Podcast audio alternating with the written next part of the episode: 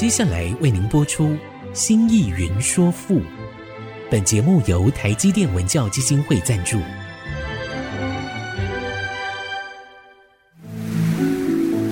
从气盖山河的朝代风华，到细腻抒情的人生长叹，跨越朝代，开启诗词盛世，《新意云说赋》。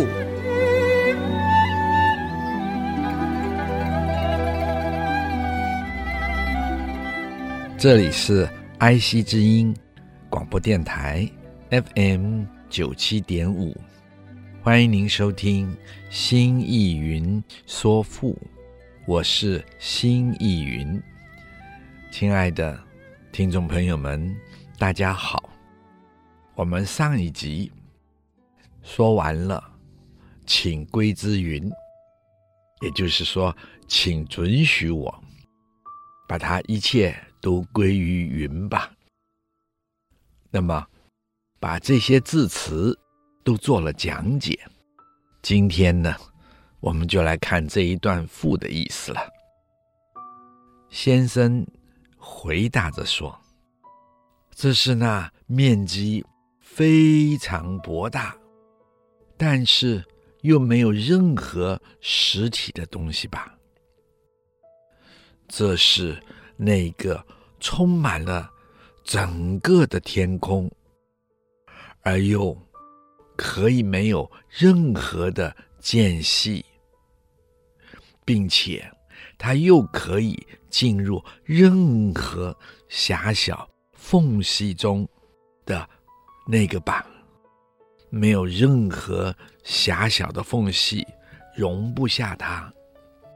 你说的是那个东西吧？它又是那个能快速走得很远很远，但是又无法委托它传递任何讯息的那个东西吧？在天上，它往往来来回回的飘荡游走，常使大地失去了光明。但它又不会牢固不动，遮住了阳光的那个东西吧？忽然，一刹那之间，它粗暴地来到，使大地变得昏天黑地，好像具有强大的杀伤力，但它又不会让人们。有所遗迹、害怕的那个东西吧，或是它虽然漂浮在天上，但又整个关怀在大地上。只是它虽然润泽了大地，润泽了大地上的每一样东西。大地的万物无不受到他的关爱，但他又绝不自以为有得于天下万物。他永远漂浮游荡在空中，他与风相伴，如同知己的好友。而雨由它诞生，如同他的孩子。它冬天时会更增加了寒冷，夏天的时候又会更显现出暑热。它有自高、自大、自矜、自神。它通于天地宇宙中的一切变化，是不是呀？啊，那就敬请你们允许我下个结论吧。这一切的功能神通，都可以归之于天上的云啊，这就是云啊，那精彩的云啊！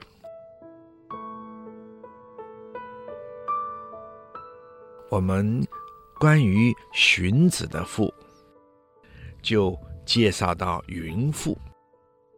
其他目前还保有的是蚕赋，就是蚕宝宝的那个蚕赋，还有针赋。讲那个我们做针线的那个针赋，喜欢的朋友们就请您自己去读读，篇幅不长，很容易读的。或者也请亲爱的听众朋友们在读的时候大声的朗读，因为从高声的朗读中。可以感受到字词间高低起伏，还有那声音的变化，音韵的传输。即使是荀子写的是说理的赋、咏物的赋，但文字字词间仍呈现情韵与美感。就好像十八世纪西方美学的建立者鲍姆加登他所说的：“凡是诗，是最纯粹灵魂的透视，是最深邃情感的表达，是人生命凝练的结晶。”那么下面呢，我们就直接看看荀子说他为什么以赋来作为一种思想的传达。这主要的是时代变了，人类原本维持生命、社会、国家的秩序变了，甚至于。生命的意义与价值也变了。荀子所在的时代是数百年下来未有的大变局的时代，人们似乎站在十字路口做着抉择。于是荀子就。变化诗体，风畅，以警醒世人，警醒为政者，警醒知识分子，就如同在时代变化的时候，《诗经》三百篇有风雅颂，而其中。有正风正雅，也有变风变雅。诗人们以变风变雅，以引发人们的注意。或许，亲爱的听众朋友们会问：什么是变风变雅？我想，我们知道。《诗经》三百篇有风雅颂，古人们说，就在风雅颂之中，可以分出正风、正雅，甚至于正颂。而其中呢，后来又发展出变风。变雅，变颂，只是颂有正变。到目前，还有一些学者是不同意、不接受的。同时，他们也说，这正变的分法，只是来自于西汉初年诗序的说法。换句话说。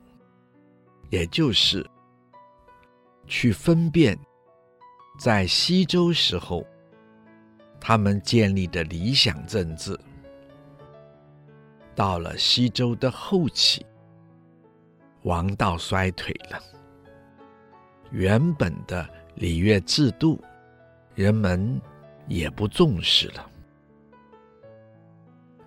周朝本身所带领执行的礼乐教化下的政治与制度，不仅天子、朝廷的官员，甚至于一般百姓，也都不重视了。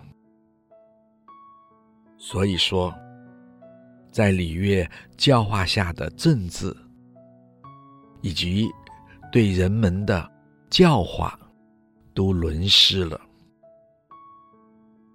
各地方的诸侯开始发展出自己的政治制度和政策，大夫之家，以至于老百姓，也各自我行我素，于是变风。变雅也就出来了。诗人们用讽刺的言语，讽刺时代的那些诗歌，因此而产生，而大量的兴起。所以这就分出了正风、正雅、正颂。好，我们先说到这儿。待会儿再说。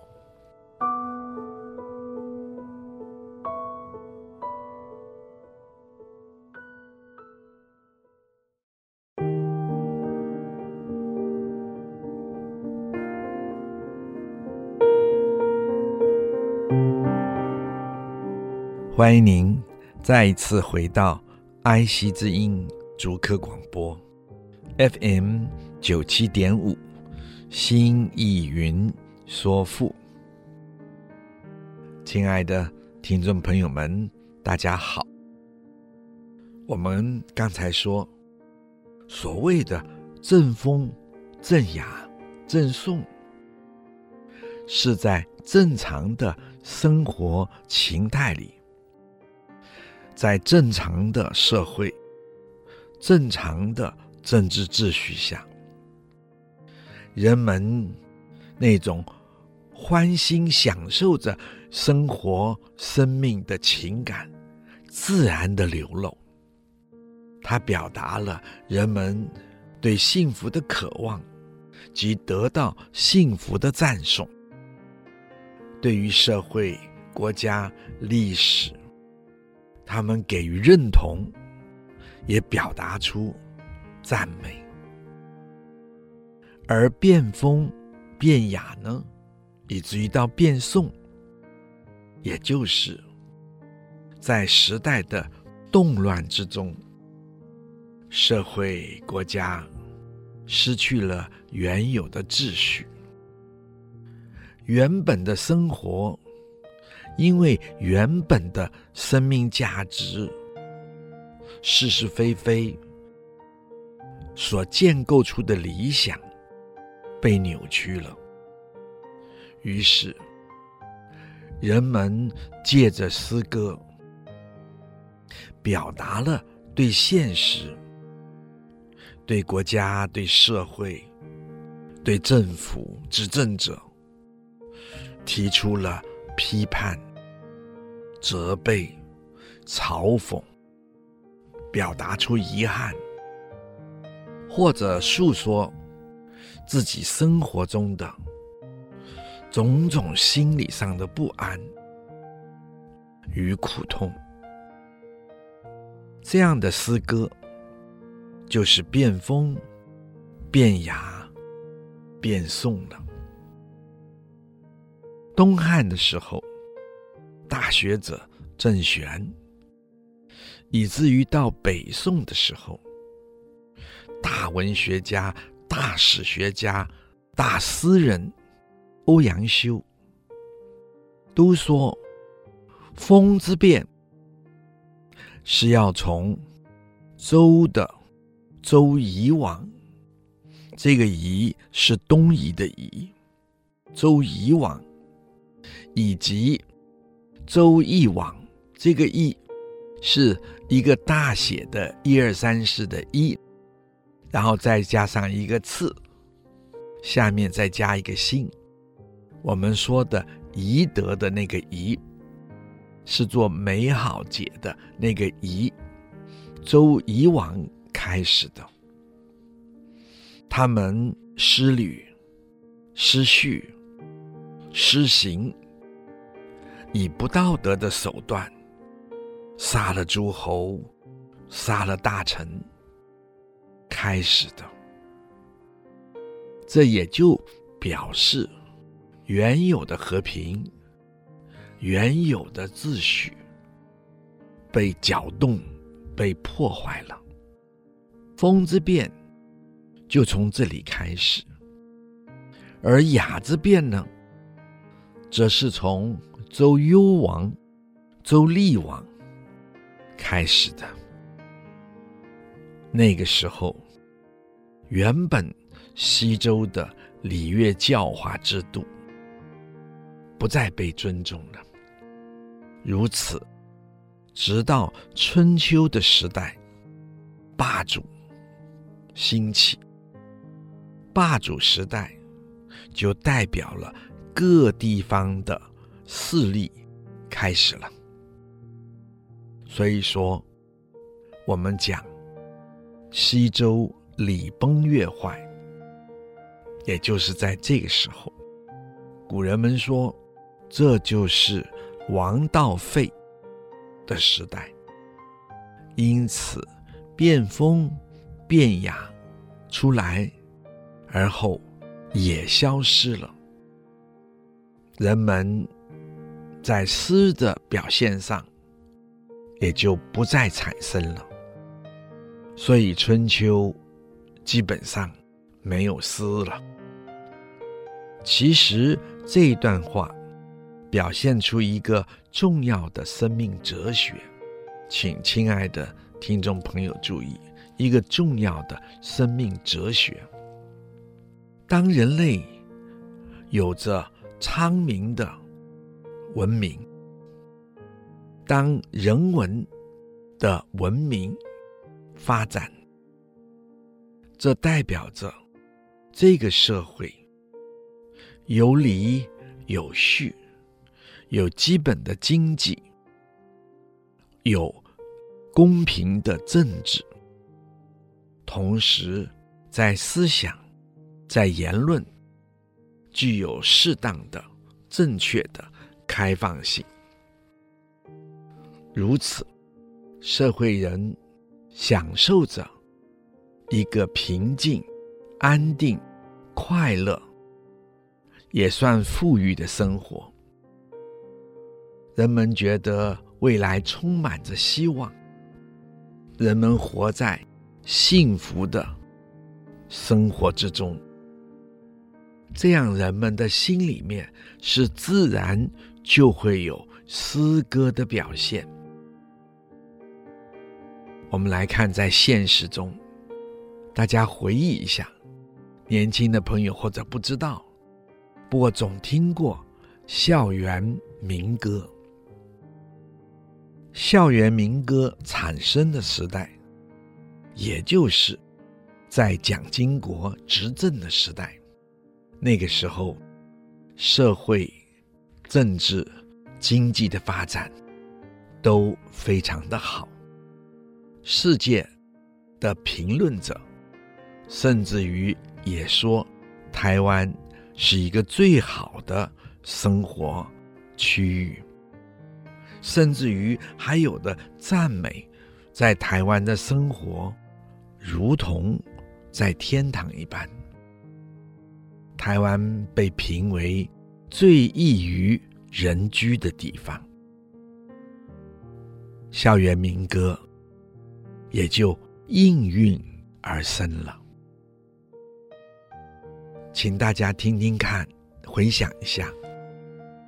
所有的校园民歌所传唱的，不论是外婆的澎湖湾，甚至于秋蝉，或者龙的传人等等，都是对生命的历史的一种赞颂，对爱的呼唤，对时间的珍惜。我们从赠风、赠雅、赠送来看。那就是赠风、赠雅、赠送的一种表达了。笼统的说，就是对生命的整体的赞颂，享受着生活了，享有着生命了。而后是伍佰的歌曲，是周杰伦的歌曲，他们之所唱。似乎总带着一种批判的激情，或者有一种忧伤的遗憾。我们说，这也就是变风、变雅、变颂了。我们再往前看，美国在七零年代的、八零年代之前的 Bob Dylan。前几年的诺贝尔奖，与他同时，甚至于或许略早于他的 John Baez，另外还有戈芬克唱《恶水河上的大桥》，这些人相对于美国的环境、政治、社会的发展，那时候他们陷入在。越战的泥淖里，他们唱出来的歌，也就是变风变雅了。或许，亲爱的听众朋友问：那什么是正风正雅呢？在美国，那如果以这个为界限，那出生早一点可能就知道了。譬如 Patti Page，譬如平克劳斯贝等等，他们那时候所唱的歌，我想也就是五零年、六零年，美国在第二次世界大战之后一切大好的状况下所唱出来的。比如像歌曲中的《银色圣诞》，哇，脍炙人口，始终。播放到前几年，好像才没有再播了。那么那个来说，我们或许可以说，赠风、赠雅、赠送吧，在美国。好，我们说到这儿，待会儿再说。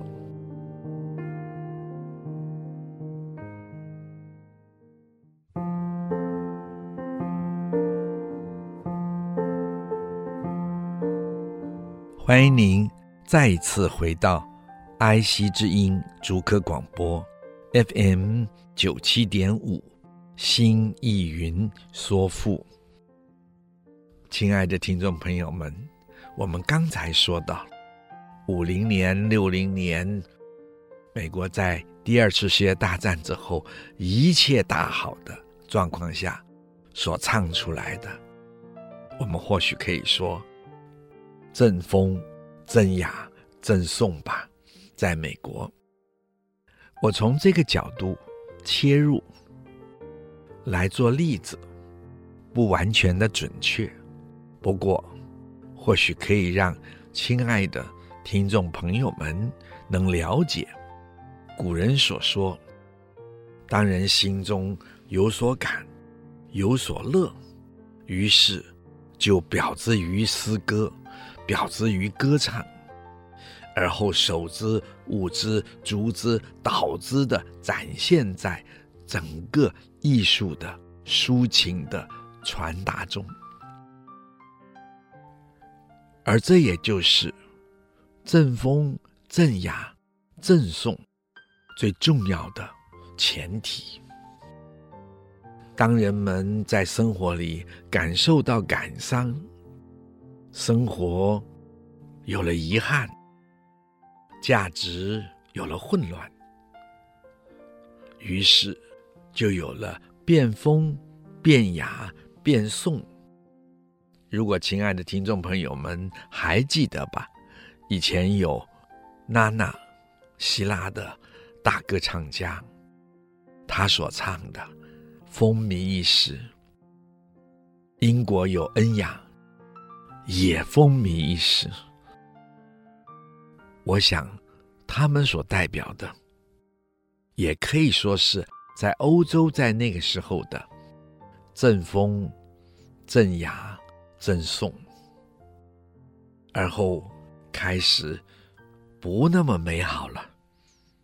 我们看，在美国的 Lady Gaga，还有在这个英国的有一个特别的女生，我不记得名字，声音很厚重。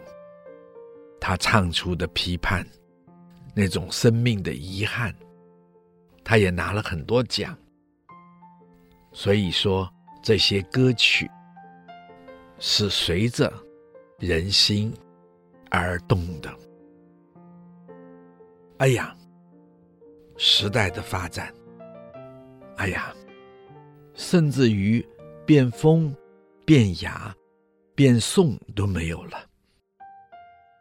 那也就是所谓的古人所谓的王道废了。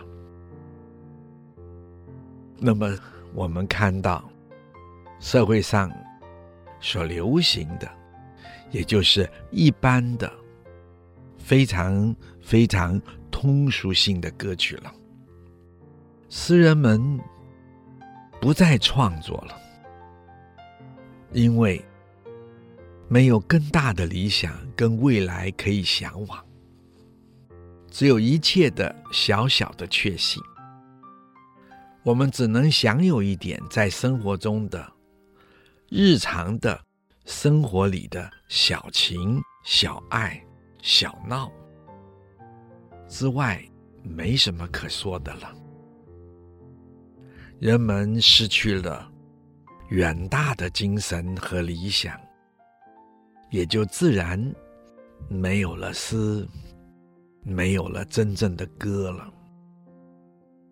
而后王道，整个的生活的一切最高尚的价值也沦落了。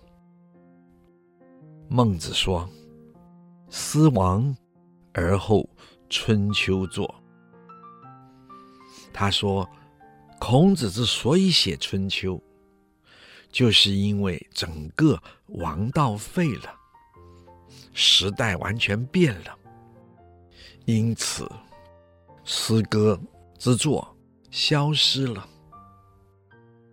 孔子就以鲁国的历史。为中心，然后编著出当时的世界史。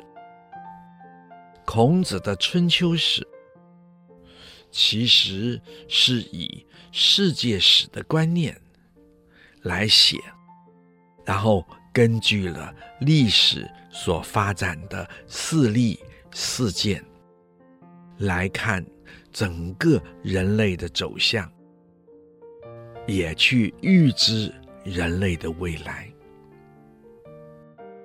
换言之，人们不再有一个更高远的理想，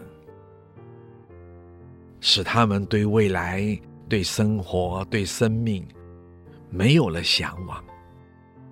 于是，他们自然就不再会用诗歌来赞颂、褒贬这个时代。这个政治来讲述自己的心声了，孔子就直接的根据了历史事件、事例来做另一种探索，以及了解人根本的可能性。孔子以此探讨人性。人心、人情的各种状态，同时进一步提出了人生正面的价值。所以，孔子的《春秋》是接着《诗经》而来，然后提出根据人性，我们对人生的向往。那么，我们再来看，荀子说：“天下不治，请成鬼司。天地异位，四时异象。列星运坠，旦暮悔茫。幽暗灯昭，日月下长。”公正无私，反见中横；自爱功利，重楼疏堂；无私罪人，尽格二宾；道德纯备，残口锵锵。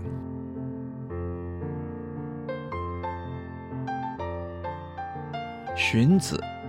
在他的赋篇结束后，他说：“天下不测，请臣鬼思。”这也就是荀子说他为什么写赋的原因。其原因就是天下不治。天下指世界，指人类社会，不治。就是失去了治理，失去了秩序，人类社会没有了政治该有的政治秩序。顷成鬼师，请古人的敬语，表示请允许我。臣呢？是陈述，鬼师的鬼，通心字旁一个危险的危的那个鬼，这是人字边的，对不对，亲爱的听众朋友？不过它通竖心边的，然后那个鬼，那么这两个字的意思是同样的，就是变。变化的变，鬼思就是变思，指的就是变风、变雅、变宋之诗。由这里我们可以知道，把诗分为正变，有正诗，就是正风、正雅、正宋之诗。有变司，就是变风、变雅、变宋之变司，不尽然是起于汉初思绪所说，当然更不是到东汉的时候，郑玄才这样的注解。好，我们说到这儿，待会儿再说。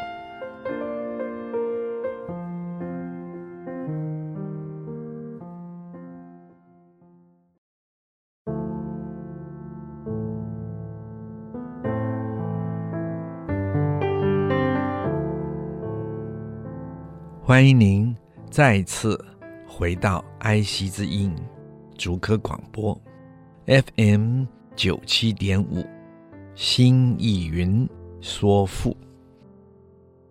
亲爱的听众朋友们好，我们刚才特别的说到，在这里我再次的提醒，亲爱的朋友们，因为很多的学者都说。诗的正变之分，变风变雅之说，都是诗序，这是假造的，不值得谈。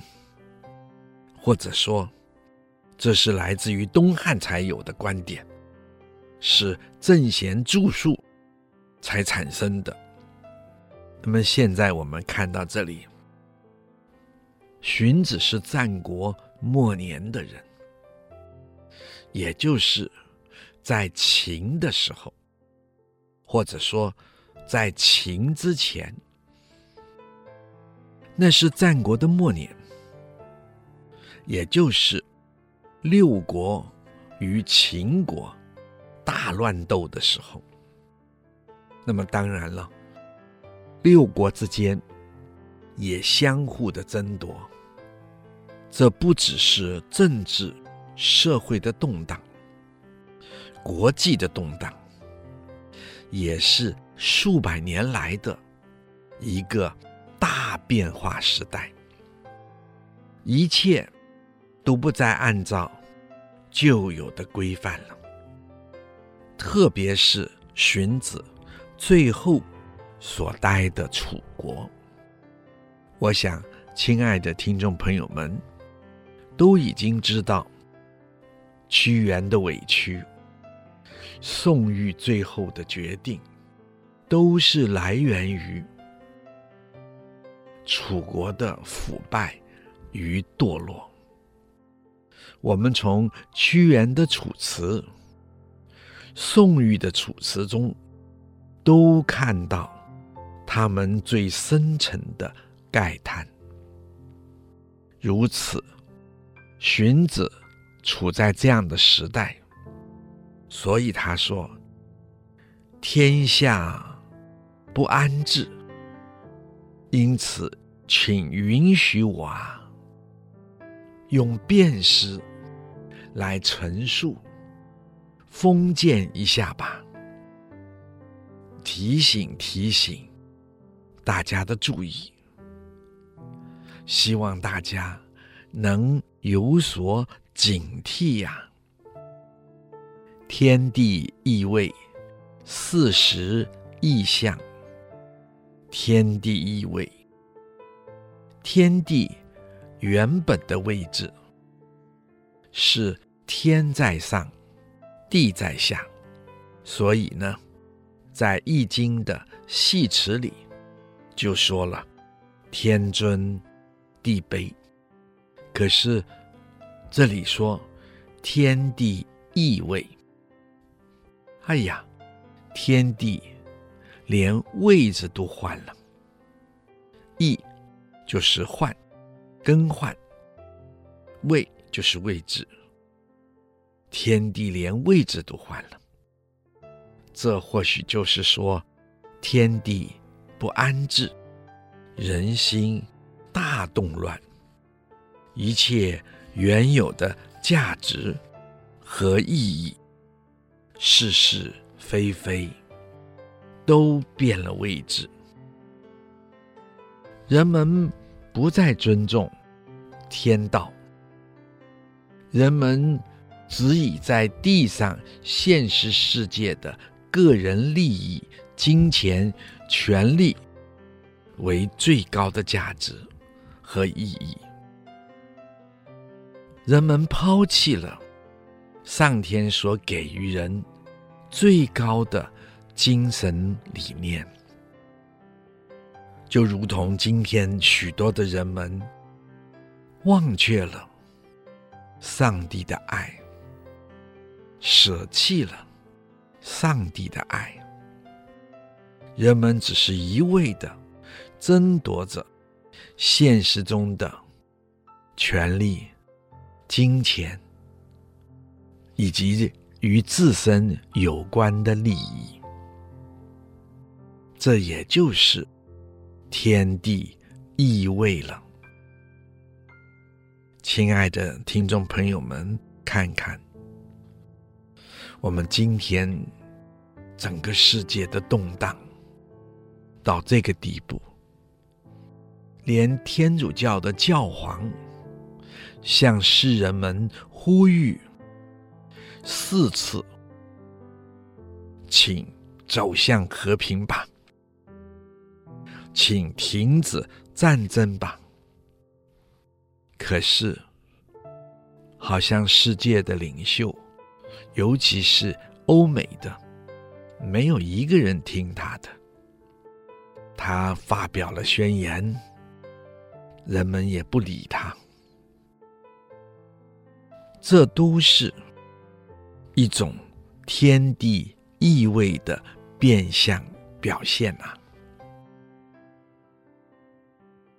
四时意象，四时就是春夏秋冬。原本春夏秋冬是有它代表性的方位的。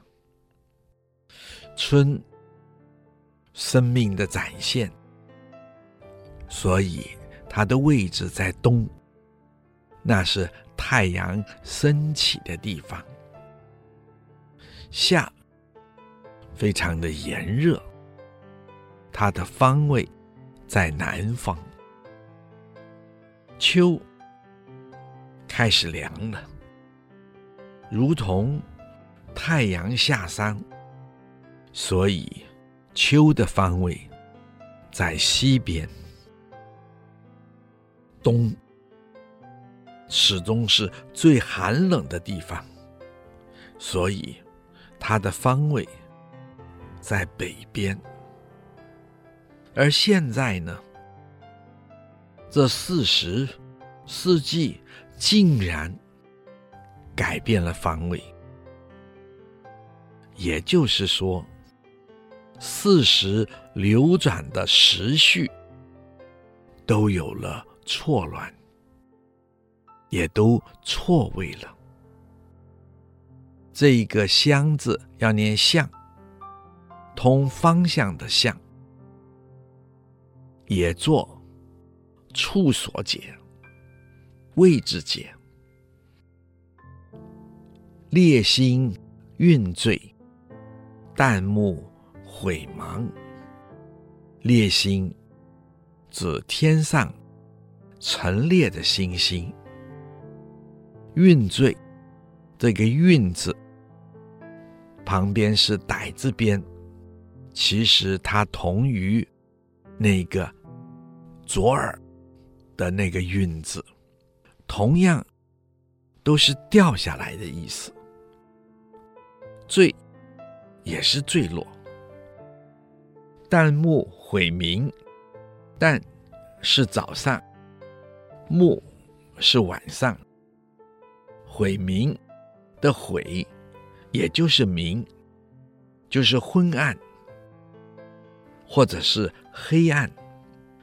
旦暮晦明，也就是说，不论早上或者晚上，整天的光线。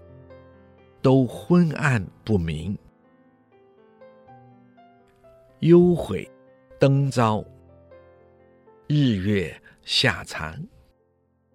幽也是做暗字讲，和悔做暗字讲一样。昭做明字讲，跟明是同样的意思。昭明就是指光亮。古人解说这句话，就是幽暗的人，在社会上那些幽暗的人，现在却登上了光明之位。日月下长，日月只如日月般的那些人才。却被掩盖，藏在了社会的下层。下藏就是被压抑在底下，而掩盖了起来。公正无私，反见中横。公正无私，指的是。有贤德的人，他们公正，没有任何的私心。这样子的人，反见中横。反见就是反而被认为中横。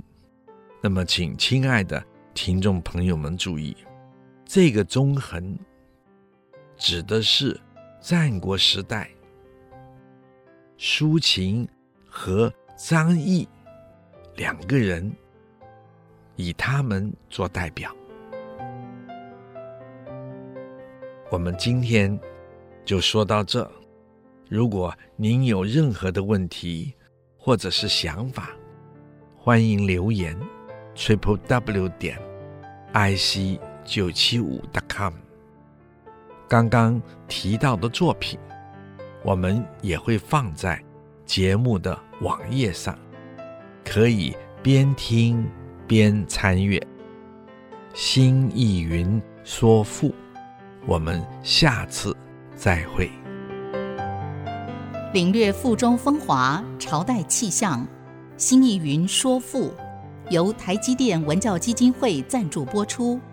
台积电文教基金会邀您走进赋的一方天地，与人文经典相遇。